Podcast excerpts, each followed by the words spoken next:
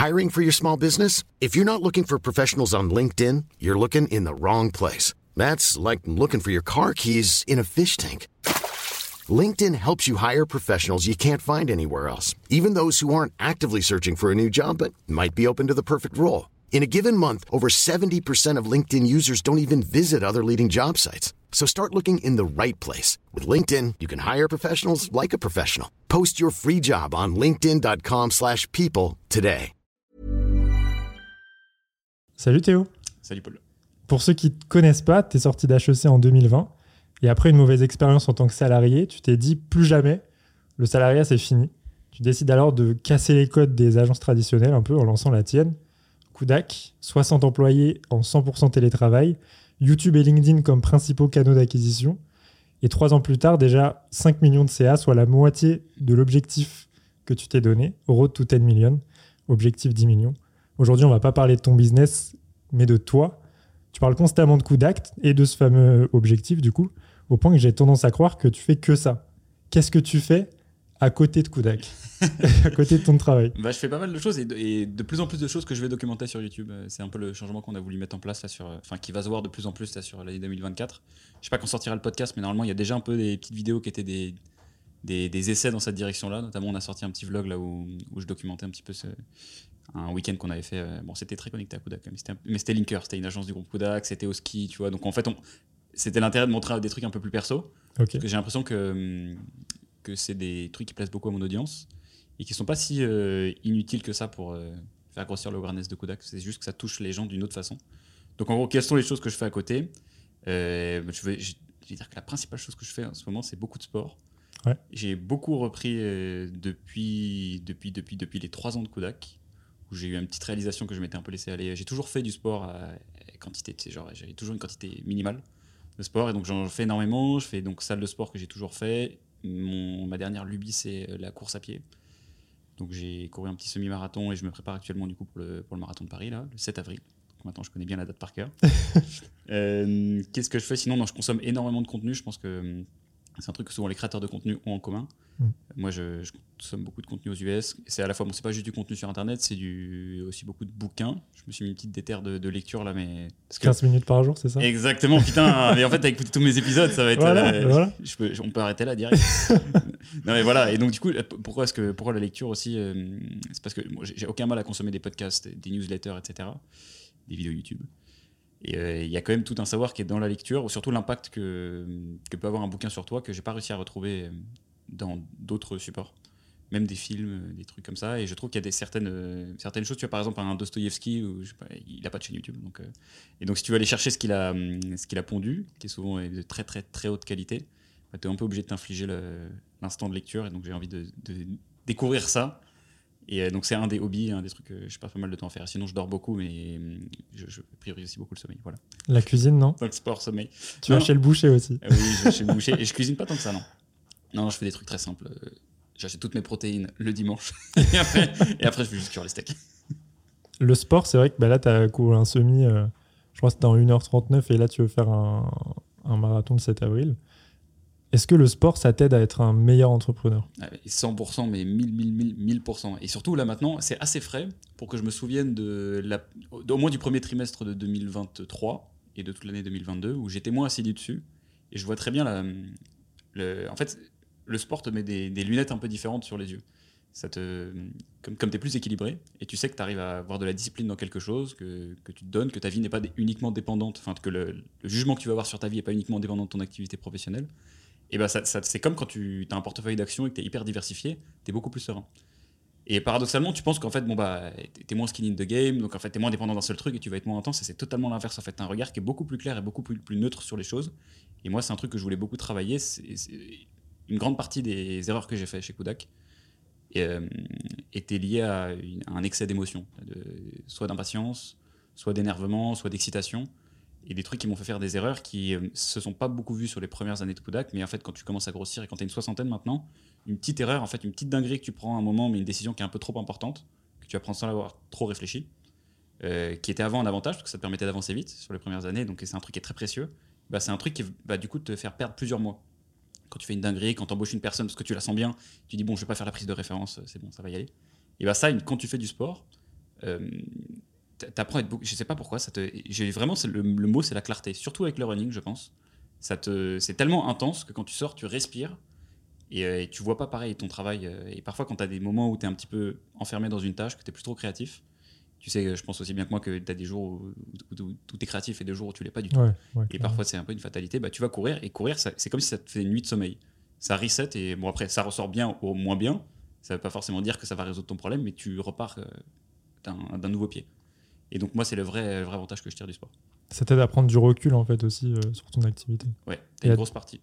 Et, euh, et oui, attends, aussi autre chose, qu'est-ce que. euh, Ce ce que j'aime beaucoup aussi dans le, dans le running principalement, c'est un peu l'aspect performance personnelle. Le fait que je trouve que c'est un des seuls sports où tu te bats contre toi-même, ce qui est un peu l'équivalent de. Bah d'une aventure entrepreneuriale finalement où t'as pas moi j'ai pas l'impression de me battre contre des concurrents enfin j'ai plus l'impression de me battre contre moi-même que contre des concurrents quand je me réveille le matin et donc je, je vais aller chercher pas mal de bénéfices à me prouver que j'étais capable de faire des trucs dans le sport et que j'ai réappliqué directement dans le dans le dans le pro c'est assez marrant d'aller chercher des. Et je me suis rendu compte qu'en fait, je le faisais dans pas mal euh, de domaines, même dans la création de contenu. J'aime bien lire un bouquin de, de trucs qui n'ont rien à voir. Bah, tu vois, Dostoïevski, par exemple. Ouais. J'ai vraiment l'espoir qu'un jour, je pourrais faire un épisode sur euh, l'entrepreneuriat selon Dostoïevski. Tu vois, genre, Bah, ça pourrait marcher. hein. d'aller tirer une dizaine d'idées qu'il a dit, que je vais réussir à réappliquer euh, dessus, et ce qui va te permettre d'avoir en fait un, un système de connaissances qui est beaucoup plus varié qu'une personne qui aura que bouffé des, des bouquins business. Donc c'est aussi un des vrais avantages que je tire de ce truc-là, et, et je me suis rendu compte aussi en même temps que je faisais du running qu'il y avait énormément d'entrepreneurs qui faisaient aussi du, pas forcément du running, mais des sports de façon intense, ce qui est assez... Je me suis dit que c'était- bon signe. C'est plutôt bon signe, ouais, effectivement. Moi, j'adore ce que tu as dit euh, dans ton, dans ton podcast le plus écouté de l'année, d'ailleurs, ta fameuse euh, masterclass personnelle. C'est quand tu parles de perso que ça fonctionne le mieux. Je trouvais ça marrant. Tu disais que tu crois pas en l'équilibre vie pro, vie perso. Pour toi, c'est plutôt une flywheel, une sorte de roue. Euh, je sais pas si tu te souviens de ce que tu as dit. Une sorte de roue euh, vie perso, vie pro. En gros, la, la vie perso euh, te, te permet d'améliorer aussi ta vie pro. Est-ce que tu penses qu'on peut réussir sa boîte si on a une vie perso éclatée? Non, 100%. euh, Mais là maintenant, je suis sûr. J'étais pas sûr avant. Maintenant, je suis sûr. Et en fait, toute la thèse de mon podcast, je m'en suis rendu compte parce que, euh, tu vois, sur, la fin de l'année, on a eu une, un une preuve de concept sur ce, podcast-là qui a bien fonctionné. On s'est demandé qu'est-ce que les gens aiment bien dans cette idée. Pourquoi est-ce que quand je parle moins de, marketing, de Facebook Ads, de trucs que je pensais que mon audience voulait, pourquoi est-ce que ça plaît plus aux gens que je voulais toucher? Ces mêmes personnes-là. Et je me suis, en fait, j'ai réalisé que la thèse de ce que je racontais, c'est quoi? C'est que euh, scaler sa boîte, c'est se scaler soi-même. Et il y a un truc, une citation que j'aimais beaucoup, c'était par le fondateur d'Airbnb, qui s- qui s'appelle Brian Chesky, qui, qui disait dans un podcast que euh, quand tu es un fondateur, il faut toujours progresser plus vite que ta boîte. Et c'est une notion qui est pas facile à comprendre. Tu vois. Ça veut dire quoi progresser plus vite que sa boîte? Bah, Souvent, ça va être que euh, il faut que tu développes les, les idées avant que ta boîte ait eu le temps de les intégrer. Et en fait, plus ta boîte est grosse, paradoxalement, plus ça va être facile, parce que plus elle est lente pour avancer. Mais il faut, c'est quand même une discipline que tu dois prendre. Et souvent, tu as cette phase-là, après quelques années d'entrepreneuriat, Mm. où euh, tu vis un petit peu sur tes acquis. Nous, on a eu, euh, j'étais très fier d'avoir passé un million d'euros de chiffre d'affaires, Ouais. et j'en ai, beaucoup parlé. Et à un moment après, tu sais, tu te mets un peu dans le confort. Bon, bah, vas-y, le truc il est fait, ça avance. Puis, et puis, as ton momentum, il y a un peu de temps à se briser. Et, euh, et donc, j'ai mis beaucoup, j'ai, j'ai- j'ai mis, j'ai mis pas mal de temps à comprendre qu'en fait, maintenant, il fallait retourner sur le terrain, reprouver. Euh, et donc, je, je pense que le plus important, c'est de se scaler soi-même. Tu vois, il y a plein de pans sur lesquels tu peux te scaler toi-même. C'est pour ça que je pense que c'est pas juste une affaire de. euh, Enfin, la vie perso, ça veut dire plein de trucs. C'est pas juste le sport. Je, je pense pas que quelqu'un puisse vraiment réussir sa boîte si sa vie personnelle ou de couple est une catastrophe. Ok. Euh, et parce que en fait, c'est vraiment tout. Et à la fin, en fait, ça va faire comme un, comme un genre de goulet d'étranglement. Je sais pas si tu vois ce que c'est dans une chaîne de production. Quand tu as genre, je sais pas, cinq machines qui te permettent de produire une, une table. Bah, d'abord, elle passe, d'abord, tu, je sais pas, tu ponces la table, ensuite tu fous les pieds, etc. Euh, Il y a une capacité de production par heure, par machine. Donc, euh, je sais pas, le premier truc, il peut faire 50, le second 60. Et si dans la machine, tu as un truc qui peut faire que 30 pièces par heure, et ben en fait, ça bloque tous les autres qui, ont- qui peuvent être capables de faire 200 trucs euh, par, par heure.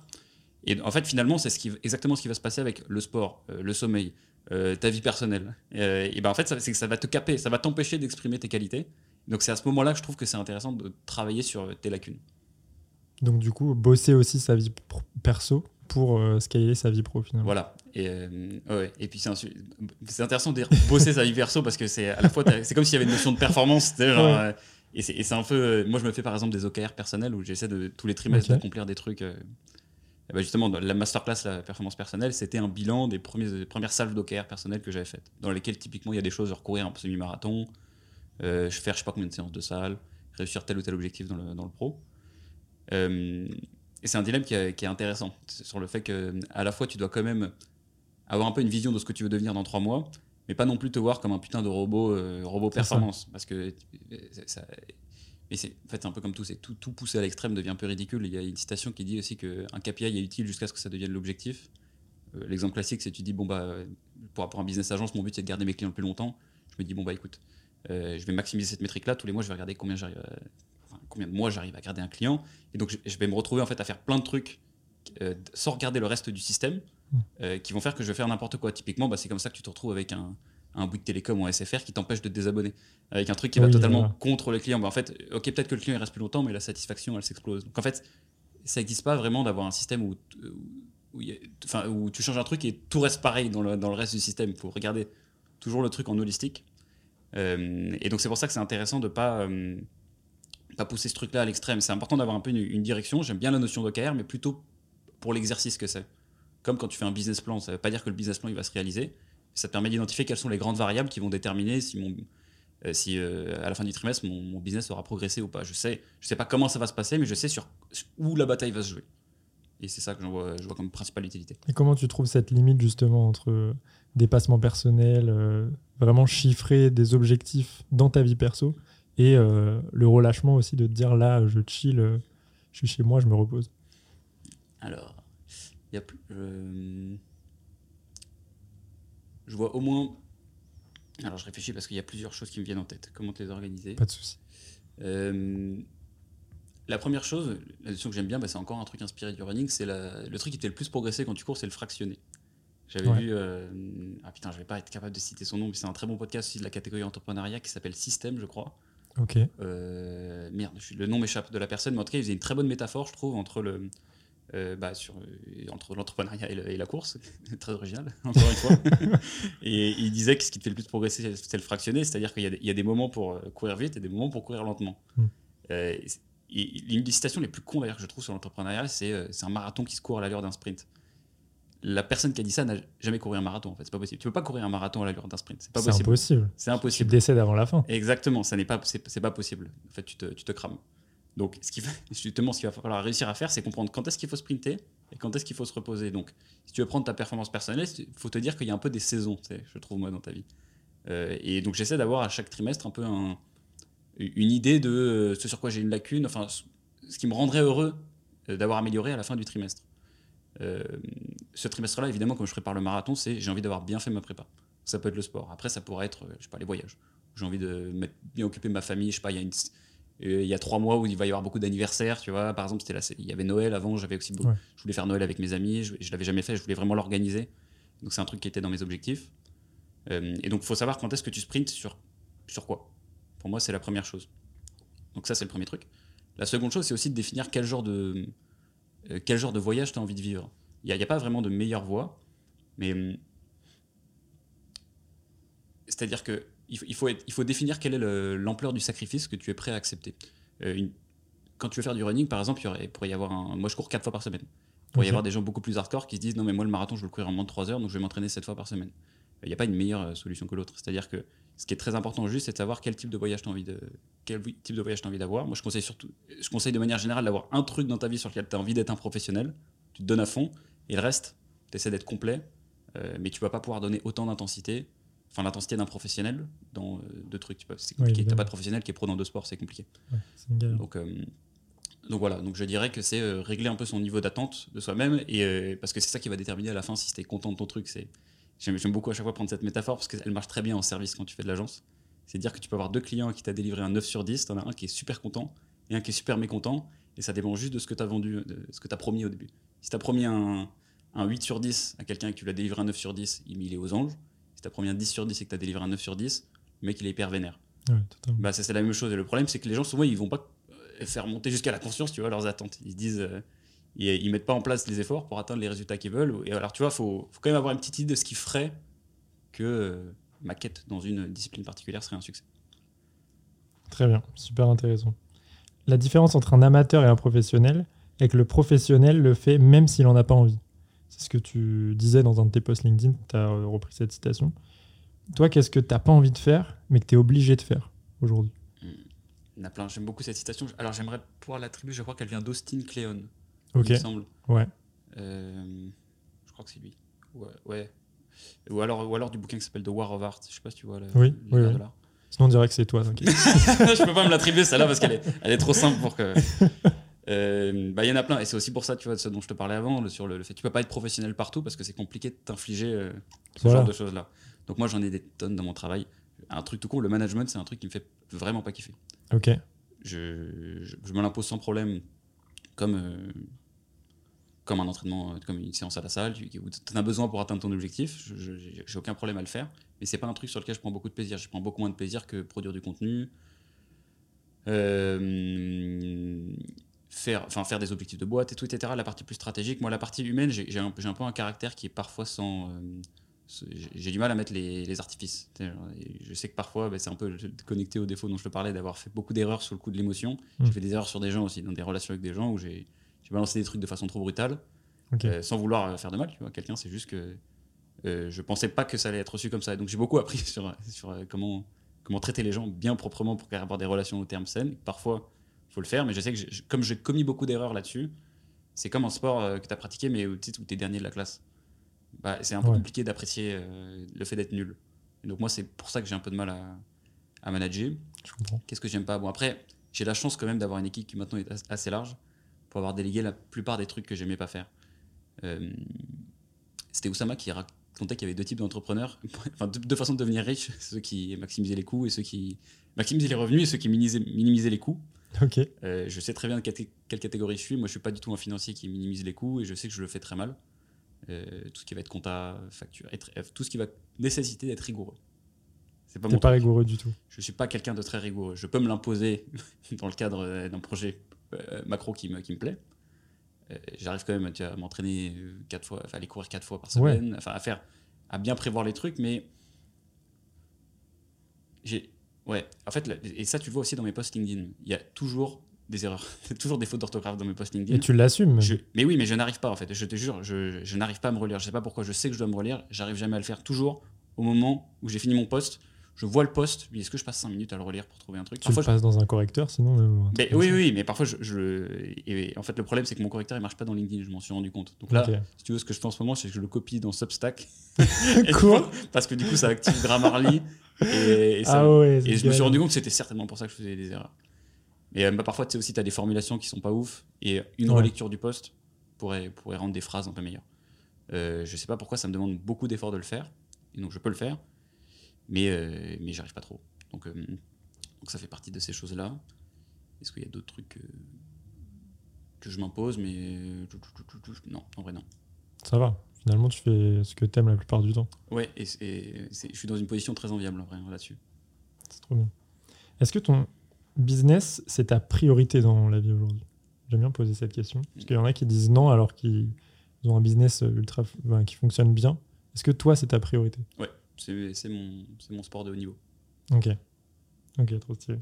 Tu disais sur LinkedIn, la solution à un problème est souvent de travailler plus dur. Travailler dur pour toi, c'est forcément travailler plus longtemps? Absolument pas. Alors, justement, je suis dans un move qui est de faire totalement l'inverse. Ok, travailler moins. Euh, ouais, plus j'ai j'ai vraiment euh, cette conception-là que. Euh, bon, après, j'ai que 60 employés. Je sais pas si ça sera encore le cas de façon linéaire dans la progression de ma boîte, mais plus un CEO avance, plus il va être reward pour euh, la qualité des décisions qu'il va prendre et pas forcément pour le temps qu'il va prendre à, à produire quelque chose sur une tâche. Et en fait, donc tu peux te poser la question très simple de comment je maximise la qualité des décisions que je vais prendre. Et sur ce truc-là, je peux dire avec certitude que quelqu'un qui a mal dormi, c'est quelqu'un qui va prendre des mauvaises décisions, quelqu'un qui fait pas de sport, quelqu'un qui va rajouter un petit peu, tu as quelques petits pourcentages de, petites erreurs qui va se rajouter en plus. Ce qui est important, c'est d'avoir l'esprit libre. Et quand tu as bossé, euh, quand ça fait un mois que tu bosses euh, 14 heures par jour, tu vas, tu t'exposes à beaucoup plus d'erreurs que tu n'aurais pas faites si tu avais été reposé, etc. En fait c'est une invitation à, à gérer la qualité de tes pensées. Ça c'est très dur. J'ai fait un épisode de podcast là sur comment penser clairement Ok. sur un super bouquin qui s'appelle comme ça. c'est- Je crois qu'il s'appelle euh, How to Think bah, Clearly, il me semble. et, qui donne plein d'astuces, tu vois, sur, euh, sur comment penser clairement. Et notamment, bah, l'une d'entre elles, c'est déjà de se mettre dans les. Enfin, une, des raisons pour lesquelles les gens prennent des mauvaises décisions tout court, c'est parce que parfois ils se rendent pas compte qu'ils qu'ils ont la nécessité de prendre une bonne décision. Ils vont prendre un truc con, ils sont au supermarché, ils achètent les gâteaux, et après, euh, ils sont chez eux, ils bouffent les gâteaux. En fait, la décision, c'était il y a deux jours, fallait pas acheter les gâteaux, tu les ramenais pas chez toi. Donc c'est déjà, il dit que donc tu crées un gap, c'est-à-dire tu, tu, te poses et tu te dis, bon, écoute, quelles vont être les décisions importantes que je vais prendre cette semaine? Et un truc qui m'a beaucoup aidé, c'est de me dire que chaque point que je fais avec un manager, donc dans mes, euh, ça m'a aidé aussi à l'apprécier, tu vois, dans mes, mes tâches de management, Ok. de me dire, mon travail, c'est d'aider la personne en face de moi à prendre les meilleures décisions possibles. Donc ça, comment je dois le faire? Je dois lui poser des questions auxquelles il n'a pas pensé. Je dois pas prendre la décision pour, euh, pour la personne. Mais euh, du coup, ça transforme en fait une après-midi de call de suivi en une après-midi prise de décision. Et ça, pour moi, c'est beaucoup plus appréciable. Donc, euh, travailler dur, ça signifie pas euh, travailler plus longtemps, mais, euh, mais plutôt le faire mieux.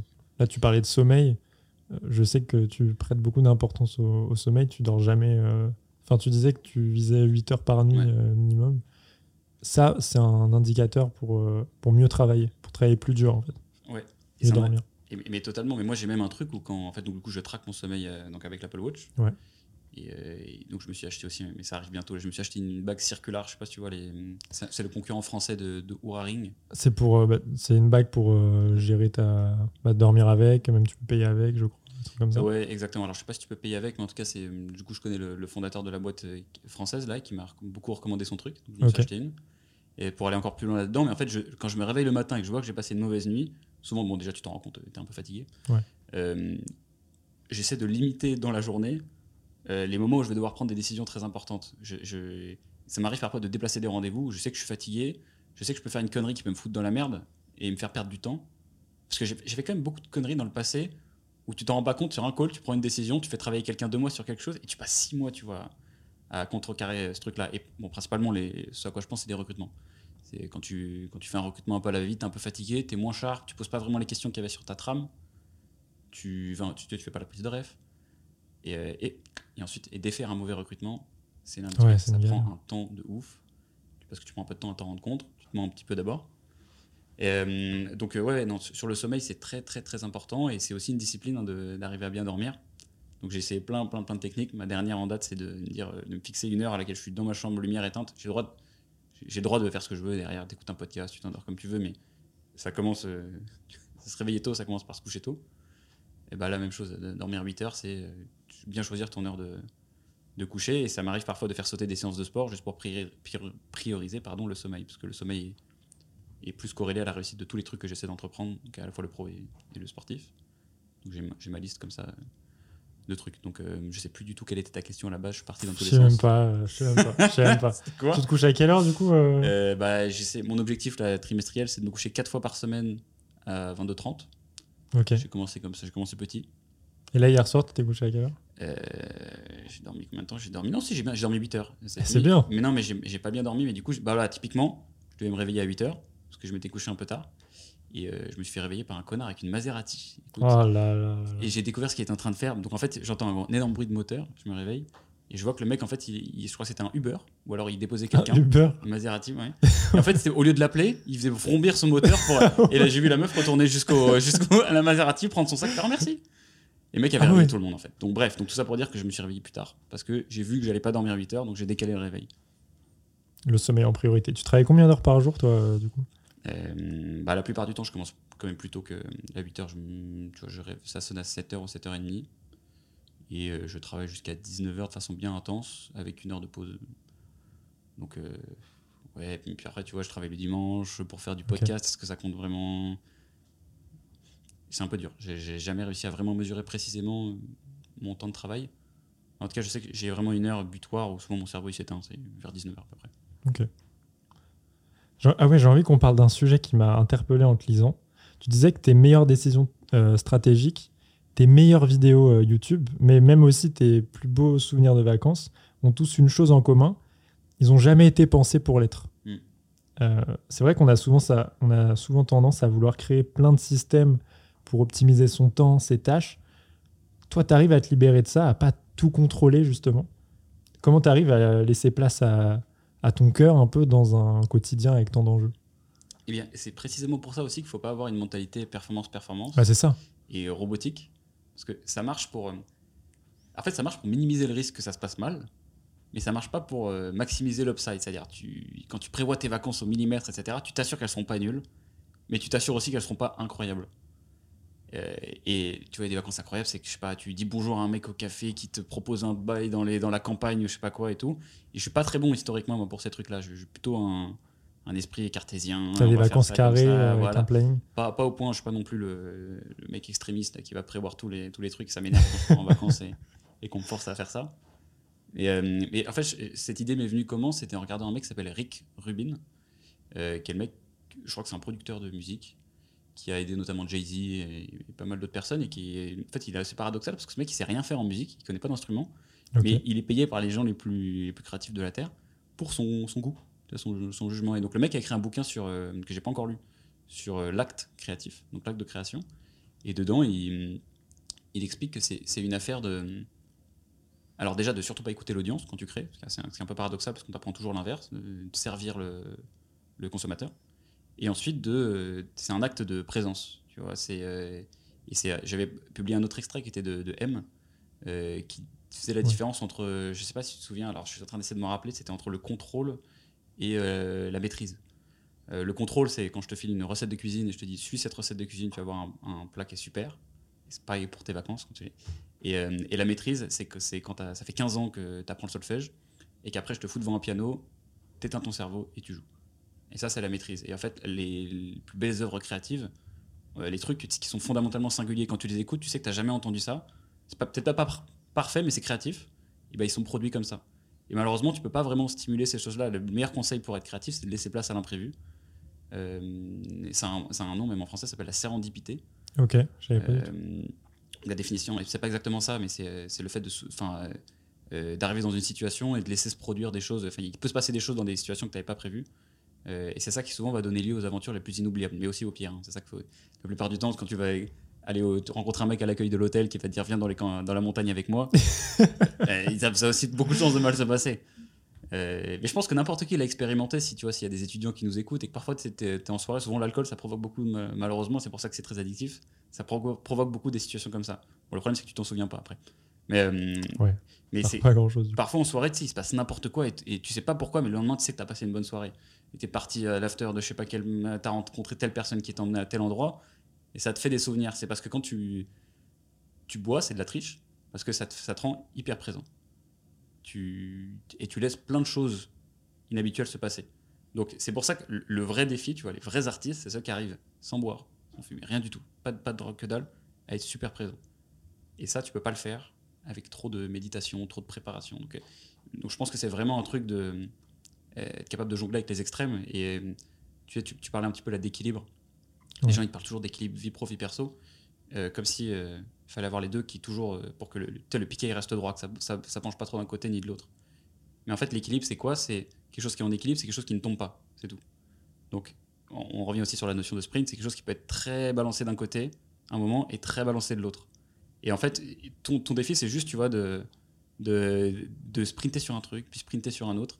Et en fait, c'est ça qui crée l'équilibre euh, et qui t'amène à faire euh, tu vois, des trucs assez im- improbables. Toi, tu arrives à le faire aujourd'hui, euh, laisser place à l'imprévu, ne pas systémiser, enfin, ouais, créer des systèmes pour créer de bonnes vidéos YouTube, pour voir des amis, faire des vacances. Tu arrives à juste te dire, tu sais quoi, là, je parle avec le cœur, je lance la cam, j'y vais. Bah, le podcast, ça m'a appris à faire ça. Ouais, c'est vrai. Le de podcast, montage. Et, et le, solo, le solo podcast surtout. C'est-à-dire que j'ai 4-5 notes, et ensuite je me dis, bon, j'allume le truc, je vais pas réécouter dans tous les cas. j'ai jamais réécouté un truc avant de le poster. Ok. Je réécoute parfois après pour savoir si. Peut-être pour me faire mon autocritique. Euh, et vas-y, je dis des dingueries, tant pis. euh, Il y aura des dingueries. euh, et je retire. Enfin, je sais même pas d'ailleurs. J'ai jamais dit encore de trop grosses, euh, grosses dingueries. Et, je- et ben, potentiellement, ça peut arriver parce que c'est un format qui n'est pas scripté. Et ça, ça m'a aidé. C'est le vrai avantage de ce podcast. C'est pas juste les, les abonnés, les auditeurs, etc., etc. que ça m'a ça m'a ramené. C'est le, fait, ça m'a appris un peu à, être moi-même sans filtre. T'éteins ton cerveau et tu sais que tu vas pouvoir dire de la merde. Et, en fait, t'a- t'apprends que putain, je dis de la merde et, tu sais, j'en suis au chapitre 28, euh, il m'est rien arrivé encore de grave. Vas-y. euh, et ce truc-là, bah, c'est un truc que j'ai découvert depuis ce podcast. Je me rends compte qu'en fait, je peux l'appliquer dans plein d'autres euh, plein d'autres situations de ma vie, c'est-à-dire se laisser porter. Ce qui marche aussi très bien, c'est d'être très intéressé par les autres. Ça, c'est un truc que je j'ai historiquement pas très bien fait, parce que c'est pas naturel pour moi d'être euh, d'être très avenant. Et, et en fait, ce qui m'a beaucoup inspiré, c'est d'avoir des potes, qui, enfin particulièrement un pote en particulier, euh, qui le fait très bien. Et, et un pote et, un se- et une personne aussi, bon, tu, tu connais certainement Oussama. Ouais. Euh, Oussama, c'est un des mecs les plus intéressés par les autres euh, que je connais. C'est un mec qui pose des questions, il lui arrive des trucs de ouf. Et c'est pour ça d'ailleurs qu'il a une si mauvaise presse sur Internet. C'est parce que il, il- c'est à la fois un très bon storyteller et à la fois un mec qui, euh, euh, à qui il arrive que des aventures parce qu'il fait tous les trucs dont on vient de parler. En fait. Ouais. Il, il pose des questions aux gens, il va se retrouver avec le, le Yakuza, mes couilles. Je, bon, on sait pas si c'est vrai, mais, mais en tout cas, mais, mais en tout cas, moi, euh, quand il a raconté, parce que j'étais c'est dans mon canapé que c'est l'histoire des Yakuza quand même. Ah, je savais pas. Donc, euh, et je, ça, ça semblait à personne euh, absurde par rapport à ce que je savais du gars, parce que du coup, je le, je le- je le connais. Je sais que c'est quelqu'un à qui il arrive des trucs de ouf, parce qu'il il vit sa vie comme, un, comme un, un putain de, une putain de série Netflix. Toi, ça t'inspire, ça? Bah ouais, de ouf. Ce qui est important, c'est quoi? C'est qu'à la fin, l'histoire, l'histoire, elle soit belle. C'est genre, c'est si, si tu devais, s'il y avait un mec qui avait une caméra sur ta gueule, tu resterais pas dans ton lit. euh, tu feras pas une checklist euh, précise de ce que tu vas faire euh, jour par jour. C'est Naval qui dit que quand tu te lèves, tu sais exactement ce que tu vas faire à chaque heure de la journée, tu es un peu mort à l'intérieur. Euh, ça m'a beaucoup fait réfléchir, parce que moi j'étais très comme ça, je me réveille, je vais faire boum, boum, tâche 1, tâche 2, tâche 3. Moi, c'est un peu ça. En tout cas, pour ma journée Voilà. de travail, c'est un peu ça. Et je pense que le meilleur moyen de, en fait, de s'inspirer de ce qu'il dit, c'est c'est- bah, c'est la même chose, en fait, c'est d'avoir des temps très organisés et des temps très désorganisés. Et ça, et ça, ça se construit. Paradoxalement, tout ça, ça s'organise. Même le temps désorganisé, tu ça. mets un slot Tu dis, euh, désorganisé. mère, je vais faire, vas-y. Ok, putain, c'est bon. Ah ouais, me demande pas pourquoi, mais dans mon esprit, avant que je fasse mes recherches et tout, ta tête, même encore maintenant, est associée au mot chiffre d'affaires. Et c'est vrai, tu parles de CA tout le temps, enfin euh, beaucoup. Donc j'étais obligé de te poser cette question. C'était ma première question d'ailleurs. Est-ce que l'argent fait le bonheur? Ah bah, elle est facile celle-là. Euh, en fait, en fait, T'es c'est comme, obligé. c'est- non, c'est comme, c'est comme un sujet de philo de terminale. C'est-à-dire, T'as t'as- 4 heures, je te laisse prendre. Bah, bah c'est-à-dire qu'en fait, tu peux trouver une réponse directement au sujet. Souvent, ils sont construits comme ça, c'est les sujets de philo en terminale, parce que t'as pas, t'as fait qu'une année de philo. Ouais. Donc tu, tu dis ah c'est ça la réponse. Et en fait, quand tu creuses un petit peu, tu te rends compte que finalement, tu peux écrire une petite copie de bouquin. Euh, donc, est-ce que l'argent fait le bonheur? La raison pour laquelle déjà je parle de CA, euh, c'est parce que c'est très facile à mesurer. J'aimerais beaucoup pouvoir parler de mon NPS euh, client euh, et pouvoir mesurer avec d'autres choses, mais ça aurait beaucoup moins d'impact que de Ouais, dire bon, bah, mon CA il a fait plus 10 c'est- c'est- de l'argent qui rentre, il y a un moment c'est quelqu'un qui te l'a donné, tu l'as pas volé, donc voilà, ça dit ce que ça dit. Et je me prends toujours les mêmes commentaires de mais arrête de nous parler de CA, parle-nous de profitabilité. Jean-Michel, euh, Ouais, mais là, tu peux pas faire un podcast qui Oui. s'appelle Road to. euh, non, EBITDA, euh, 20%. Ça là, ça non. pas de sens. ça, marche, ça marche moins bien. Euh, alors, comment dire un truc intéressant sur euh, autre que non, l'argent ne, ne fait pas le bonheur? Je pense que, première chose, au-dessus d'un certain enfin, en dessous d'un certain niveau, ne pas avoir d'argent, en tout cas, c'est sûr, ça te rend malheureux. C'est évidemment tous les, tes besoins primaires, tout en bas de la pyramide de Maslow. Euh, enfin, bon, pour, pour dire un seul truc dessus, je pense que le vrai problème, c'est que j'ai- moi, j'ai un problème avec les gens qui, justement, ont optimisé toute leur vie pour maximiser leur, euh, euh, l'argent. Tu vois, justement leur thune. C'est pour ça que j'ai. C'est pas ton cas? Non, absolument pas. Euh, pas du tout. Non, non, non. Si, si tu voyais combien on dépensait en team building pour que je me fasse un vieux délire où j'ai ramène une table de mixage. J'ai vu pour ça. faire- pour faire vu ça, je mixage. voulais t'en parler. Ouais, ça, je... Parce qu'en fait, il faut bien réfléchir que dans une boîte, je, je sais, je connais à peu près les valorisations des agences. Ouais. Euh, souvent, as un multi... bon, c'est valorisé en multiple de ta profitabilité. Donc souvent, ça va, bon, je vais prendre un genre un x8. Donc en gros, si je fais un million de profitabilité, profitabilité annuelle, euh, c'est ma, ma boîte, elle vaudrait euh, théoriquement 8 millions. Bon, tu as compris qu'il y a plein d'imprécisions, mais ça, globalement, ça va être ça. Ouais. C'est-à-dire que quand tu dépenses 20 000 euros dans un team building, théoriquement, à la revente, c'est comme si tu t'asseyais sur 20 000 euros x 8. Donc, euh, c'est ton petit calcul, ça fait 160 000 euros. Donc, en fait, ça me coûte, en vérité, ce comme ça. Ça hein. coûte 100. Bon, c'est pas ça qui m'a coûté précisément 20 000 euros. mais donc, non, non, non. Mais, euh, c'est pour ça que j'ai. Alors, comment le dire sans, sans froisser une partie de mes potes? Euh, Je veux parler de Dubaï. Euh, Parce qu'en fait, le problème de Dubaï, c'est que la majorité des gens qui prennent cette décision-là, c'est le même problème avec le, tous mes potes d'école de commerce qui ont foncé vers le conseil en stratégie et la finance. Je dis pas qu'il n'y en a pas une partie qui sont pas allés par vocation. Il y a une grosse partie qui sont allés parce qu'ils ont fait, choisi de tout sacrifier dans leur vie, notamment principalement le temps de leur journée, pour optimiser leur rentrée monétaire. Et quand tu leur demandes qu'est-ce que tu vas faire avec la thune, tout de suite ça parle un peu chinois. Ah, je vais acheter un appart, ensuite je vais prendre. Ok. Et tu vas, et, ok, ok, vas-y, continue, continue. Déjà, bon, ça, c'est ceux qui ont une réponse, mais souvent, la réponse, tu peux. Ok, pourquoi tu veux acheter un appart Tu poses cinq fois pourquoi et ça parle, ça parle une autre langue. Donc, ce qui est très très dur en fait de découvrir, c'est qu'est-ce que tu vas faire avec cette thune? Comment est-ce que tu transformes cette thune en, en bonheur Moi, j'ai trouvé une façon très simple de le faire. Et c'est pour ça que j'ai envie de gagner beaucoup d'argent. C'est les moments de partage. Il y a quand même des trucs que j'ai pu m'offrir parce que je gagnais assez d'argent et qui me procuraient énormément de bonheur euh, parce que j'ai pu les partager. Et, euh, putain, je sais pas pourquoi ça. Mais ça me fait penser à une citation de, de Pitbull. Tu vois, Pitbull Il disait, tu sais, avec sa voix là, il disait c'est pas. euh, bien sûr que si l'argent rend heureux, rend heureux il, il suffit de le donner. Ouais. Euh, c'est pas si con en fait. Il a, il a souvent il a des bonnes punchlines en vrai, ce mec. Je, Ça Ok. m'étonne pas qu'il ait.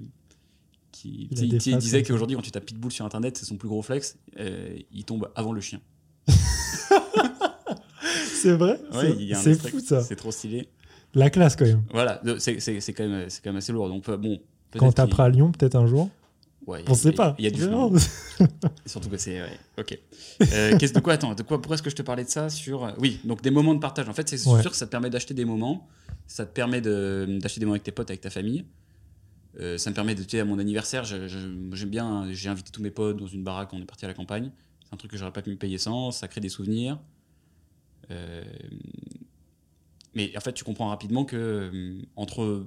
Enfin, j'ai déjà l'argent pour me payer ce type de truc-là. Si je gagnais 10 fois plus de thunes, moi, je peux prendre une maison. Je peux pas prendre une maison 10 fois plus belle, ça n'existe pas. Euh, enfin, je pense pas, qu'il y a un des multiples euh, aussi important. Et ça n'a pas beaucoup am- amélioré le, le niveau de bonheur. Et j'avais vu d'ailleurs qu'en fait, finalement, je me souviens plus des chiffres, mais au- au-dessus d'un certain nombre, il n'y a, plus d'incrément en fait sur, euh, sur ta qualité, euh, enfin sur le, le bonheur que tu en tires de la thune. Donc je sais pas si j'ai vraiment répondu à la question. Là, je pense pour moi, les- la, la réponse elle est facile, c'est que l'argent ne fait pas le bonheur, mais ça te donne la possibilité quand même de l'utiliser pour des choses qui peuvent te rendre heureux. Mais c'est ce dont se rendent compte tous les gens qui ont gagné plein d'argent, c'est que bah, en fait, tu n'as pas résolu ton problème de base qui est je suis pas heureux. en fait. Et l'argent n'a pas résolu ça. Donc c'est- c'est deux quêtes à part entière. Et si tu es bon, c'est comme le perso et le pro quand tu montes une boîte, bah, les deux vont s'entretenir. Et tu vas réussir à utiliser l'un pour l'autre, etc. Et quand tu es plus heureux, tu vas gagner plus d'argent. Parce que quand tu es heureux aussi, tu es plus créatif. Et si tu arrives à avoir un métier qui plus ou moins te rémunère pour ta créativité, bah là, tu es bon. Et c'est ce que j'essaie de faire, moi, ce truc-là. C'est être créatif dans mes décisions, être créatif dans mes contenus. Et pour ça, malheureusement, je peux pas tout optimiser pour la thune. C'est pour ça qu'on n'a pas d'investisseurs dans Kodak, qu'on n'a pas de fonds, et que ça changerait drastiquement la qualité en fait, de, de mon voyage sur Kodak. Donc aujourd'hui, j'ai pas optimisé cette partie-là, mais j'aurais pu tirer beaucoup plus d'argent que ce que j'en ai fait aujourd'hui euh, de Kodak. Pour toi, du coup, tu utilises l'argent que tu gagnes pour des moments de partage. C'est comme ça que tu Ouais, si on, si on synthétise, c'est ça. Ouais. Ouais, non, rien à rajouter, j'ai déjà assez parlé sur ce truc-là. Non, c'est intéressant. D'a- D'ailleurs, du coup, tu comptes faire quoi euh, une fois les 10 millions de CA attends, avec Kodak? Wow. Bah, et c'est là où, en fait, je me- typiquement, c'est parce que euh, je me suis posé cette question-là que je me suis rendu compte que qu'en fait, ça voulait pas dire grand-chose. Cette, euh, même une part d'un million, 10 millions, ce serait quoi, 100 millions derrière? Bah ouais. Ce qui est important, c'est juste que ça va conditionner le- les actions que tu veux mettre en place, c'est l'objectif. Quand tu, quand tu veux préparer, tu prépares pas pareil un marathon et un semi-marathon, tu t'entraînes pas de la même intensité, mais c'est juste- qu'en fait, c'est important de choisir un bon objectif pour euh, le voyage que ça, va, que ça va générer. Donc, si on atteint 10 millions, je pense que ce que je me dis dans ma tête, c'est que ce sera euh, l'autorisation pour aller à l'international. Mais c'est pas sûr, ça. Potentiellement, on aura encore des trucs à faire en France.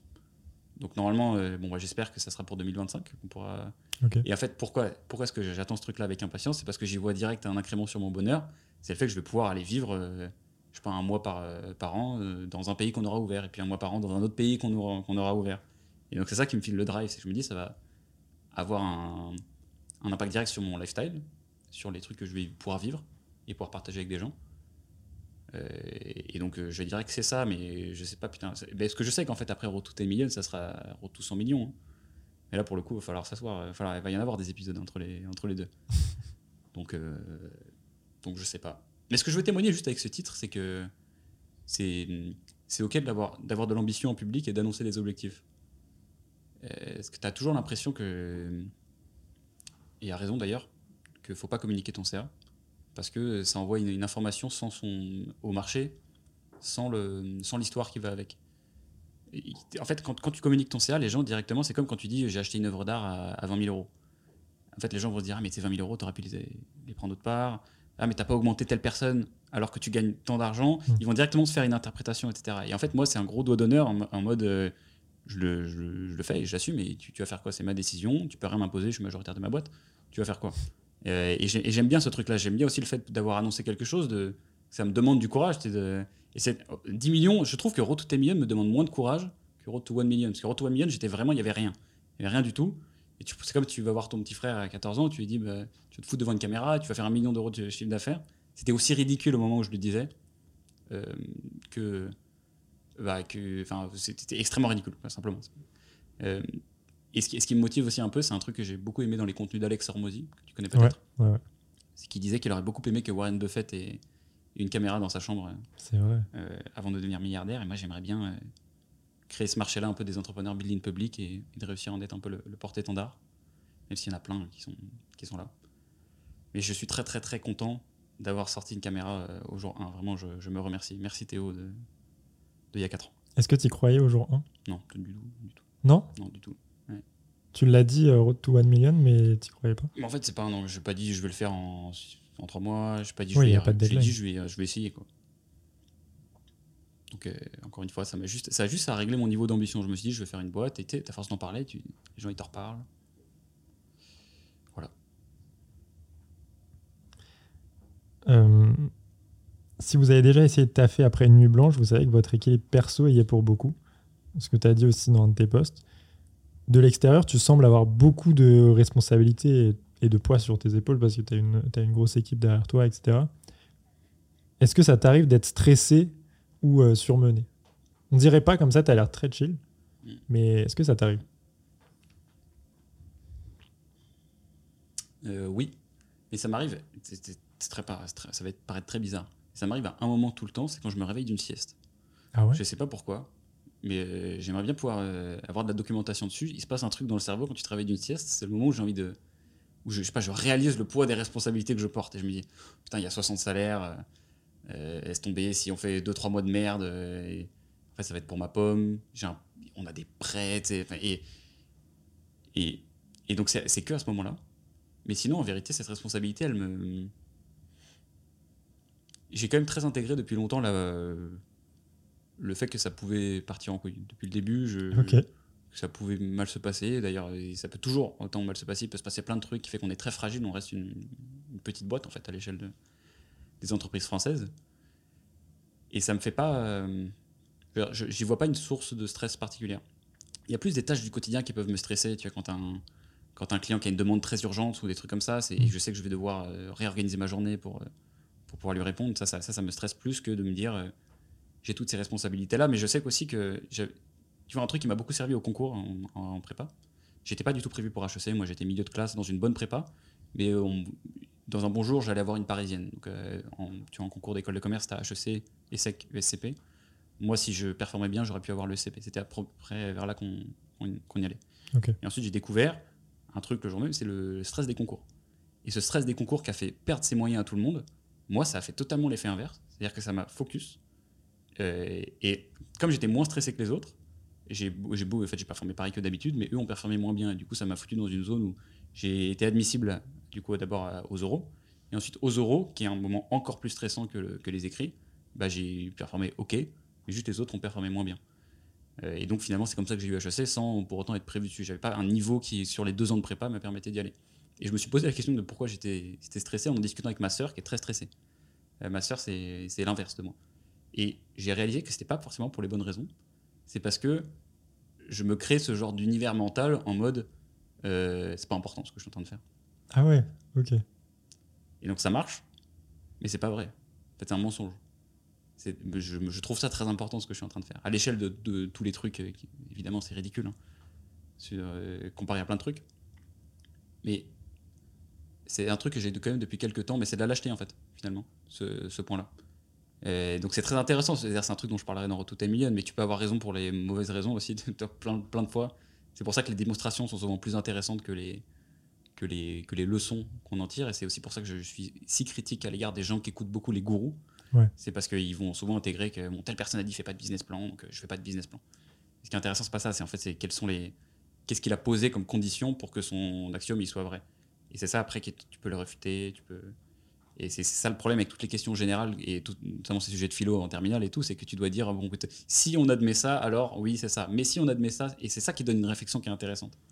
Et sur le sujet du courage euh, et de la résistance au stress, tu as plein de, trucs que tu peux poser comme ça. Tu as plein de raisons en fait de ne pas être stressé. Pas, les mêmes pour tout le monde.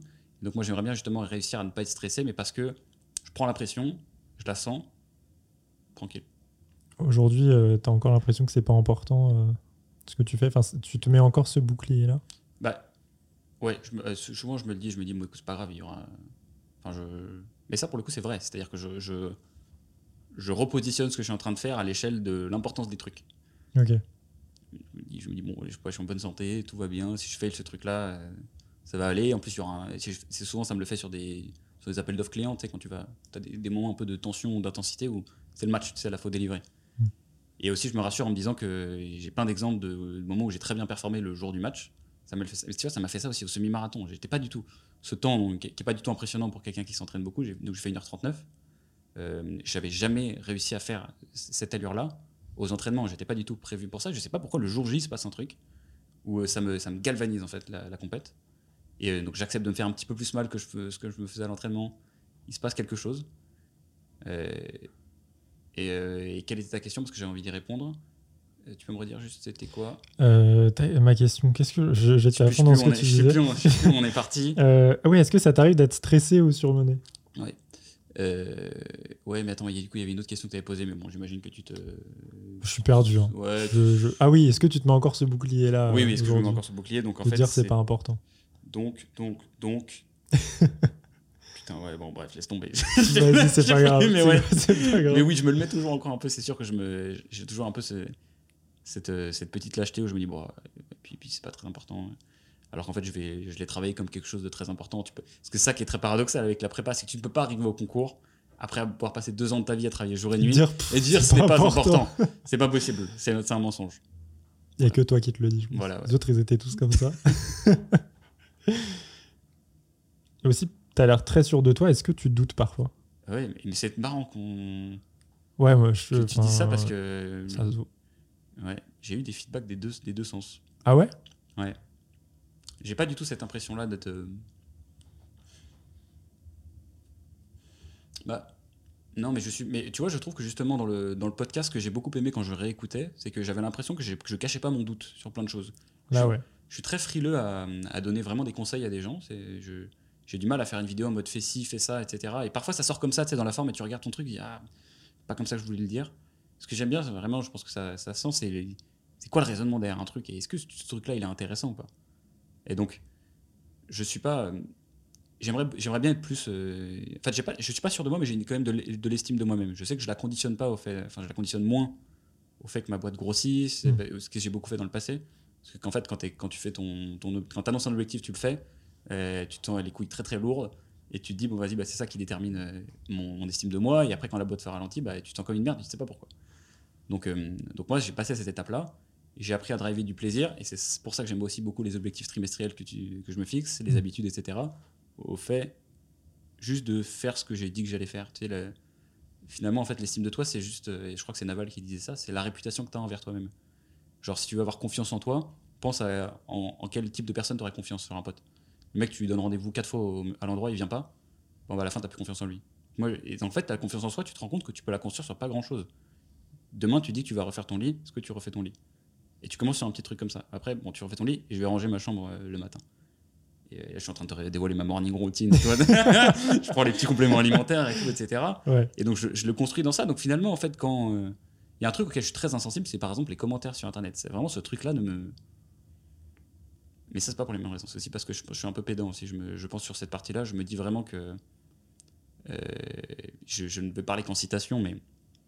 euh, C'est très rare de rencontrer un hater qui, qui a une meilleure vie que la tienne, ouais, c'est vrai. ou qui est plus avancé que toi. Et euh, j'ai pas réussi à me sortir de la tête ce truc-là, donc à chaque fois que je lis quelque chose comme ça, je me... ça, me, ça me passe au-dessus. Donc non, non, je, je pense que c'est justement parce que j'ai un très très haut niveau de doute sur à peu près tout, et je suis pas sûr de grand-chose, que je, je me sens assez fluide sur pas mal d'opinions et tout, etc., que je conditionne pas ça au- à l'estime de moi. Mais par contre, pour le coup, si une personne... En fait, c'est comme... euh, tu vois, Pascal, tu vois ce que c'est le pari de Pascal ou pas? C'est le- sur l'existence de Dieu. En fait, il t'explique un théorème qui est hy- hyper discutable, mais qui est intéressant. C'est que tout le monde devrait croire en Dieu parce que en fait, euh, si Dieu il existe, bon bah tant mieux, t'as as raison, tu Ah crois oui, en Dieu. et s'il n'existe pas, bah t'arrives en enfer, t'es cuit quoi. Donc en fait, Ouais. crois en Dieu. Euh, la confiance en soi, c'est à peu près la même chose, je trouve. C'est si t'as pas confiance dans le fait que tu es capable de réussir un truc, tu vas fail. Euh, et si tu as confiance en toi, bon, ça te donne pas plus de chances de réussir, euh, mais ça te laisse la possibilité de réussir. En tout cas, ce qui est sûr, c'est que si tu crois pas en toi, tu es sûr que tu vas fail. Donc finalement, c'est comme euh, ben non, mais dans tous les cas, en fait, tu dois soit ton premier, soit ton premier supporter. Tu- tu- tu- et puis de toute façon, personne ne va plus croire en toi que toi-même. Quand tu arrives et que tu vois un mec qui est, c'est pour ça que j'ai à la fois de la- j'ai de l'empathie pour les gens qui n'ont pas du tout confiance en eux, mais mais euh, mais je vais pas, euh, tu vois, je, le juge de façon plus critique maintenant. C'est-à-dire que quand tu, parles à quelqu'un qui est pas sûr de soi, etc. et tout comme ça, en fait, tu te dis, qu'est-ce que ça transmet comme message? C'est que le mec, il sait lui-même au fond de lui ce qu'il vaut. Bah, et personne va te traiter avec plus de respect que le respect que tu envers toi-même. Et c'est aussi ça que tu gagnes dans le sport, c'est, euh, vas-y, que dis-moi quel sport tu fais, je vais te dire à quel point tu te respectes.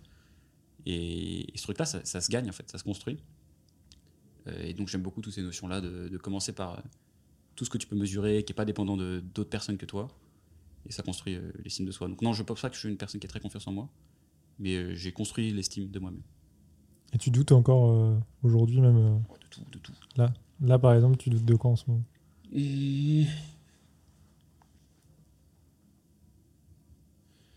Euh, je doute de quoi? Je doute de quoi? Je doute de quoi? Je doute de. Bah. Bon, le- le- évident, tant qu'on est sur le sujet Rototen Million, tu sais que la deadline c'est novembre 2024. Ouais, ouais. Novembre 2004, ça veut dire faire x2 sur le CA qu'on a fait le, en novembre. Euh, ce truc-là, ça me, ça me, je, je vois à quel point ça a été dur d'arriver là où on en est. Faire x2, on a quasiment jamais fait x2 sauf la, la- la première et la deuxième année. Et on est passé de 1,5 million à 3. Donc on, ça veut dire on a généré 1,5 million supplémentaire. Là, je dois générer 5 millions supplémentaires. Euh, Et c'est pas, j'ai pas beaucoup de scale dans, dans mon business. hein. C'est pas plus facile. euh, C'est sûr que je dois souvent travailler bon 1,5 versus 5, euh, 3,5 fois plus quoi. Euh, ce truc-là, ça, ça me fait douter parce que j'ai pas, j'ai fait, pas encore la solution. J'ai pas encore la solution, mais à la fois j'ai confiance dans ma capacité à trouver la solution si ça arrive pas, je me dis pas franchement, je me, je me dis je vais trouver, je vais trouver un truc qui va, qui va se passer. J'ai plus ou moins des, des hypothèses sur le fait qu'on on n'est pas vraiment capé par exemple sur le nombre d'agences qu'on peut lancer. Je suis plutôt capé par le nombre de fondateurs de qualité que je peux trouver. Donc je vais mettre en place des trucs pour essayer d'être capable de trouver beaucoup de fondateurs de qualité. Et donc ça c'est un truc qui me fait beaucoup douter. Je doute aussi beaucoup sur. euh, Il y a un truc qui m'inquiète, c'est que je suis pas inquiété par le marathon. Ça c'est Ok. je sais pas pourquoi. Ça m'a... Mais même avant de commencer à m'entraîner, c'est pas un truc qui me... que je voyais comme un truc de titan. Et je vois l'admiration qu'ont beaucoup de gens envers les... les, les marathoniens et tout, etc. Et je, je, je sais pas pourquoi, je pense que ça, ça m'inquiète de pas avoir peur de, cette, de ces 42 km. T'es confiant? Tu te dis, t'as déjà Je- fait la moitié? Mais- non, mais même pas en plus. Je sais pas. Je, je sais que je vais souffrir, je sais que ça va être dur, mais. Et je, et je sais pas pourquoi. En fait, j'y vois pas vraiment de premium. Qu'est-ce qui me. Je pense que j'ai tout. C'est très rationnel en fait comme sujet. C'est de me dire bon, bah écoute, qu'est-ce que qu'est-ce que gagne à douter. euh, Pas douter des choses, mais douter de moi-même sur ces trucs-là. En fait, tu gagnes gagnes pas grand-chose. Si tu doutes déjà des trucs, bah tu, tu, tu fais en sorte de travailler sur, euh, sur tes faiblesses. Tu vois un petit peu les trucs que tu fais pas bien. Mais il n'y a pas de remise en question personnelle à dire je suis une merde parce que je fais pas bien. C'est le storytelling que tu vas mettre par-dessus le doute qui va, être, euh, qui, qui va déterminer comment tu vas te sentir. Et là encore, une fois, même chose. T'as aucun premium à te dire que t'es une merde de pas avoir réussi tel truc. Et c'est tout ça, tout le dilemme. C'est un, truc que dont j'avais parlé dans le podcast c'est réussir à être à la fois le, le coach le plus exigeant envers toi-même, mais aussi le meilleur pote qui va te taper dans le dos quand t'as quand t'as fail. Et donc, je te parlais tu de l'équilibre, aller d'un côté et puis l'autre, etc. Pour moi, c'est réussir justement à jongler entre ces deux trucs qui rend le truc assez, euh, assez énorme. Et donc, non, mais en fait, je pense que c'est tellement un, état d'esprit de douter de tout que c'est un peu compliqué pour moi de trouver d'autres exemples. Tout, en fait. Tout, euh, tout au global. Bah, J'arrive pas beaucoup à admettre des choses comme vraies euh, de façon absolue. J'ai l'impression que tout, euh, tout théorème est, est vrai jusqu'à jusqu'à une limite. Et c'est pas pour autant que les choses euh, sont, sont inutiles. Parce que tout est. Ouais. Ah, bref, je pourrais partir, je pourrais partir loin ici parce que. Mais tu vois, je pensais au chiffre d'affaires. Par exemple, je veux faire atteindre 10 millions à ma boîte. Mais je trouve que ce que les gens oublient, c'est que toujours euh, les choses sont des optimisations sous contrainte. Sous contrainte. Donc, je veux faire atteindre 10 millions d'euros de chiffre d'affaires à ma boîte, mais qu'est-ce que je ne suis pas prêt à faire pour ça? Quelles, quelles sont les contraintes? Et là, tu te rends compte qu'en fait, tu ne peux pas te faire atteindre 10 millions d'euros de chiffre d'affaires à ta boîte. Tu, tu pourrais écrire un petit pavé comme ça de quelle est ta thèse? Et ce qui rendrait ta boîte très spécifique et qui rend toutes les boîtes très spécifiques dans, dans ce qu'ils sont prêts à accepter ou pas. Je suis pas prêt à faire des, des coups bas à des gens. Donc ça, ça peut paraître tout con, mais euh, quand tu rentres dans le monde du business, tu te rends compte que en fait, c'est, c'est, c'est monnaie courante, le, le coup bas. Je suis pas prêt à faire rentrer un fonds d'investissement qui pourrait m'accélérer et me donner plus d'argent. Et donc en fait, cette optimisation sous contrainte fait que souvent la, la problématique que je vais devoir traiter moi pour atteindre 10 millions d'euros de chiffre d'affaires est pas du tout pareil que, bon évidemment n'importe quel autre business qui évoluerait pas sur le même milieu que nous, mais même qu'une autre agence qui voudrait faire 10 millions d'euros de chiffre d'affaires. Je suis pas prêt à avoir des locaux. Hmm. Je suis pas prêt à arrêter de dépenser dans les team building. Donc voilà. Je sais pas, j'ai pas à quelle question je répondais. Je sais pas, on discute, hein. il n'y a pas de question. Ouais. Toi, finalement, qu'est-ce que tu dirais au Théo qui vient d'entrer à HEC il y a 8 ans et qui a sûrement envie de changer de monde Qu'est-ce que tu veux dire? Alors celui qui vient d'entrer à HEC, le, le Théo, bah, j'avais quoi, quel âge? J'avais 18 ans quand je suis rentré à HEC. J'allais fêter mes 19. Euh, je lui dirais t'inquiète déjà, tout va bien se passer. Franchement, euh, n'essaie pas forcément de, faire l'électron libre. Suis un peu le chemin qui t'est donné et tu vas voir que tu te construiras euh, avec ou contre. Et mais déjà, le Théo de 19 ans, il voulait pas changer le monde. hein. Il voulait pas du tout. Il voulait juste euh, trouver un petit en marketing tranquille. Donc, euh, donc l'appétit vient en mangeant. Ça, j'ai pas du tout toujours une vocation entrepreneuriale. Mais ça, j'ai l'impression que c'est plus très original de le dire de façon n'importe qui. euh, Ça, se découvre par la force des choses, souvent, par des expériences. Je lui dirais, je lui dirais. Hum, Bon, ça va paraître un peu cliché, mais c'est. N'abandonne pas, surtout. Surtout, Continue. jusqu'au bout. Non, mais n'aie pas peur d'être toi-même. C'est genre. euh, Ouais. c'est pas parce que t'as pas de référentiel euh, d'une personne qui est, qui est ce que tu as envie d'être et, et qui a du succès que t'as pas d'autorisation de d'essayer de faire euh, d'essayer de montrer qui t'es. Et, et- et ça se fait par ça se fait petit à petit. Ça commence par des trucs tout cons. Je, je sais pas, t'aimes pas. Fais le, fais le sport que t'as toujours eu, voulu envie de- que t'as toujours voulu faire. c'est ça, toujours voulu faire. Euh, et ouais, même si c'est pas populaire. Ouais, va dans tes hobbies bizarres. euh. Non, c'est un peu dur. Ouais, honnêtement, mais c'est, franchement, dès qu'on me demande de donner un conseil à quelqu'un, ça me frise. Là, c'est à toi. Toujours hein. la même à chose. Et toi, même à hein. moi-même, même à à moi-même, ça me frise. Ça me, je sais pas en fait, parce que tout de suite tu prends, tu prends cette, c'est comme les conseils non sollicités. Quand quelqu'un te demande, un- bon là pour le coup c'est sollicité, mais quand tu, quand quelqu'un te file un conseil non sollicité, ce qu'il dit c'est, euh, je te suis supérieur, c'est-à-dire je, tu devrais être un petit peu plus comme moi. Ça veut dire. Et je vais t'expliquer comment. Et Donc, j'ai beaucoup de mal parce que dès que tu rentres dans le conseil, ça veut dire que direct on se place, il y a un différentiel entre nous deux. Et, euh, et là, ça me donne une, une- une responsabilité, un devoir qui est, euh, que je ne peux pas porter en fait. Je ne veux pas être responsable de, de ce que tu vas faire avec ce que je vais te dire. Je peux juste te partager un élément de mon parcours, et une réflexion que j'ai eue sur quelque chose qui va te filer une idée. Et, euh, et j'en parlais aussi récemment dans le podcast sur la notion de qu'est-ce que ça veut dire éduquer quelqu'un. Euh, alors, faudrait vraiment que j'aille vérifier l'étymologie, mais c'est un pote qui m'en a parlé. Et j'aime bien l'histoire qu'il m'a racontée autour de ça, donc on va dire que c'est ça. Euh, c'est que éduquer, apparemment, ça vient de, je crois, un mot, c'est educere ou un truc comme ça, qui doit être du latin, du grec, euh, peu importe, mais qui veut surtout dire faire éclore. Et donc, on, pour revenir un peu sur la recette de cuisine, c'est la maîtrise versus le contrôle, éduquer quelqu'un, c'est pas lui, lui expliquer comment faire quelque chose. C'est trouver les bons mots pour que il, il réussisse à, à faire un truc que tu lui as- que tu voulais pas lui apprendre. Et ça, j'ai l'impression que quand tu demandes à quelqu'un de te filer un conseil, tu lui demandes la recette de cuisine. Tu, Mm. tu, tu vas pas éclore grâce à un conseil qui t'a été filé. Tu vas te rassurer. Tu vas souvent, souvent en fait, les, les gens demandent des conseils pour déléguer la responsabilité. Ah ouais, mais tu sais, c'est, Xavier Niel, il m'a dit faire ça. Et euh, Xavier Niel, il est milliardaire. Bouclé, c'est mon conseil d'autorité. non, bon, c'est pas très Ça intéressant. pas comme ça. Et, euh, et en fait, n'importe quelle personne qui a eu un bon prof au lycée ou au collège, etc., souvent, moi, j'ai un bon, un- une bonne prof d'histoire et une bonne prof de philo, c'est que je me rappelle de rien de ce qu'elle m'a appris. Je me rappelle juste de comment est-ce qu'elle m'a fait me sentir, de quel, a- elle a, quel intérêt elle a, elle a réussi à susciter pour la matière, pour des idées, pour un truc que je connaissais pas. Et, et en fait, pour, pour ça, il y a plusieurs choses qui te permettent. Évidemment, tu dois d'ab- d'abord apprendre les recettes. Tu, vas apprendre le, basket, tu vas être un génie du basket. Bon, bah d'abord, il va falloir apprendre les règles, il va falloir apprendre à shooter les trucs, les, les doubles pas, euh, etc. Mais ensuite, il va falloir apprendre que le- les génies de leur art, ils n'ont pas respecté les recettes toute leur vie. Ils ont appris à faire des trucs un peu différemment. Et pour ça, en fait, tu peux le trouver nulle part d'autre que dans toi-même.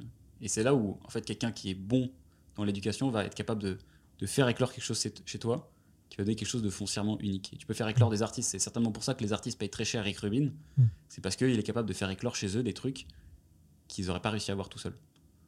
Et, euh, et voilà donc pourquoi j'évite à tout prix de donner des conseils, même si ça peut paraître. Je me rends pas compte de comment ça, ça, ça ressemble de l'extérieur mon contenu. Peut-être qu'en fait c'est le mec qui te file plein de conseils et qui te dit fais ci, fais ça.